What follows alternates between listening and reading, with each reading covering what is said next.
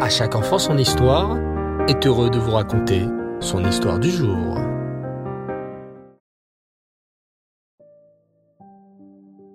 Bonsoir les enfants, et Reftov et Hanouka Sameach. Vous allez bien? Bao Hashem.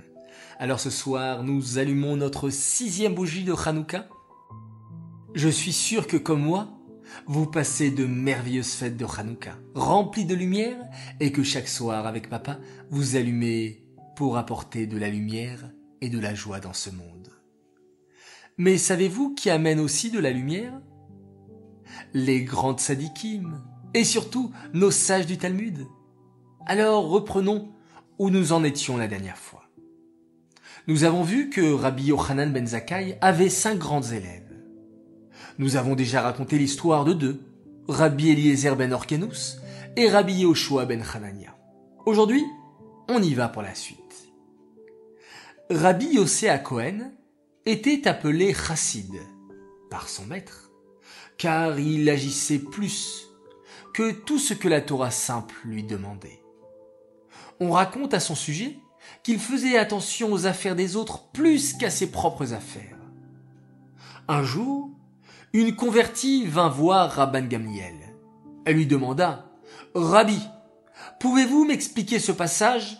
La Torah est contradictoire. D'un côté, elle dit qu'Hachem ne pardonne pas, et dans un autre verset, elle dit qu'elle pardonne à celui qui fait des avérotes. Alors comment comprendre?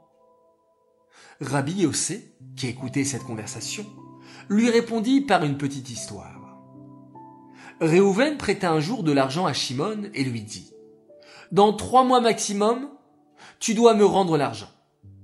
Shimon lui répondit, Écoute, si ce n'est pas moi, le roi de la ville en personne te rendra cet argent.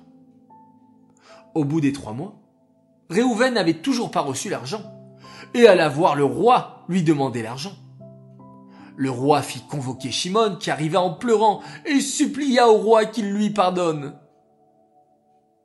Le roi lui dit, je te pardonne, mais à une condition, que Réhouven te pardonne également. Rabbi Yossé dit à la convertie, Ici c'est pareil, Hachem dit qu'il pardonnera les fautes envers lui, mais pour les mitzvot envers le prochain, il ne pardonne pas. Si nous-mêmes, on n'a pas obtenu le pardon du prochain avant cela. Il était une fois un homme très riche qui était aussi très avare. Il ne recevait chez lui personne. En haut, chez Hachem, on décida de le juger. Le Satan dit tout de suite, il faut lui enlever toute sa richesse et l'obliger à mendier. Mais Eliaou Hanavi dit, laissez-moi d'abord descendre et le tester. Il arriva à la porte de sa maison par une nuit glaciale, où il y avait beaucoup de vent. Il toqua à la porte. On ouvrit, mais dès qu'on vit que c'était un mendiant, on lui claqua la porte au nez. Il frappa encore et encore à la porte. Finalement, par pitié, le portier lui donna un verre d'eau, un petit morceau de pain sec et le chassa. Elioanavi comprit que la sentence du tribunal d'Hachem était juste, et il pleura. Finalement, il se déguisa en riche marchand, et là, on lui ouvrit la porte. Il alla directement voir le maître de la maison. Sache qu'à cause de ton avarice, tu vas devenir pauvre et tu devras mendier toute ta vie. Le riche se mit à pleurer et lui dit Oh non Mais comment retourner cette situation? Je regrette tellement mon comportement. Elioanavi lui répondit tu devras retrouver tous les pauvres que tu as chassés de chez toi et leur demander pardon. Deux mois plus tard, le riche devint pauvre et dut terrer de ville en ville et de village en village pour manger. On l'accueillit certaines fois durement et d'autres fois chaleureusement.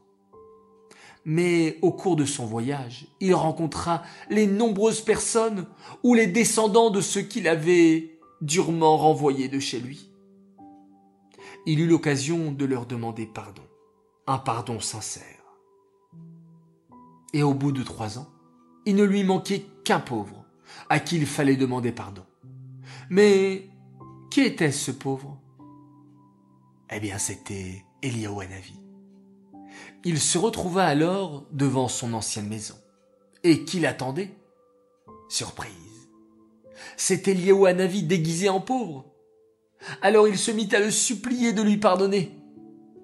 Et Eliaou Hanavi lui dit Maintenant que tu as obtenu le pardon de tous, Hachem te pardonne. Le riche retrouva sa fortune et décida que dorénavant, sa maison serait ouverte à tous. Cette histoire est dédiée pour un chassid qui avait toujours sa maison ouverte pour tout le monde.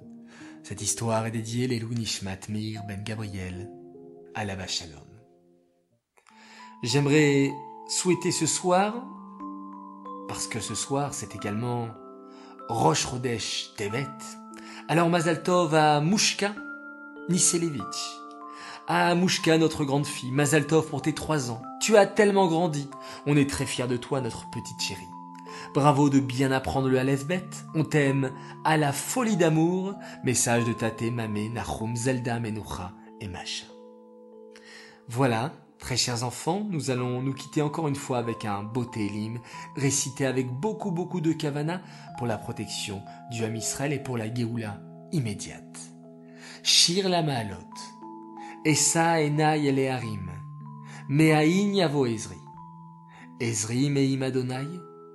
Ose shamaim va'aretz. Aliten la mot raglecha. Alianum shomrecha. Hine lo yanum velo ishan. Shomer Israël. Adonai shomrecha. Adonai tzilecha al yad yeminecha. Yomam hashemesh lo yakeka. Ve'yareach balayla. Adonai ishmorcha mikol ra, ishmor et nafshecha. Adonai ishmor tzetecha, uvoecha me'ata vadolam. Laila mes chers enfants. Et on se quitte en faisant un magnifique schéma Israël.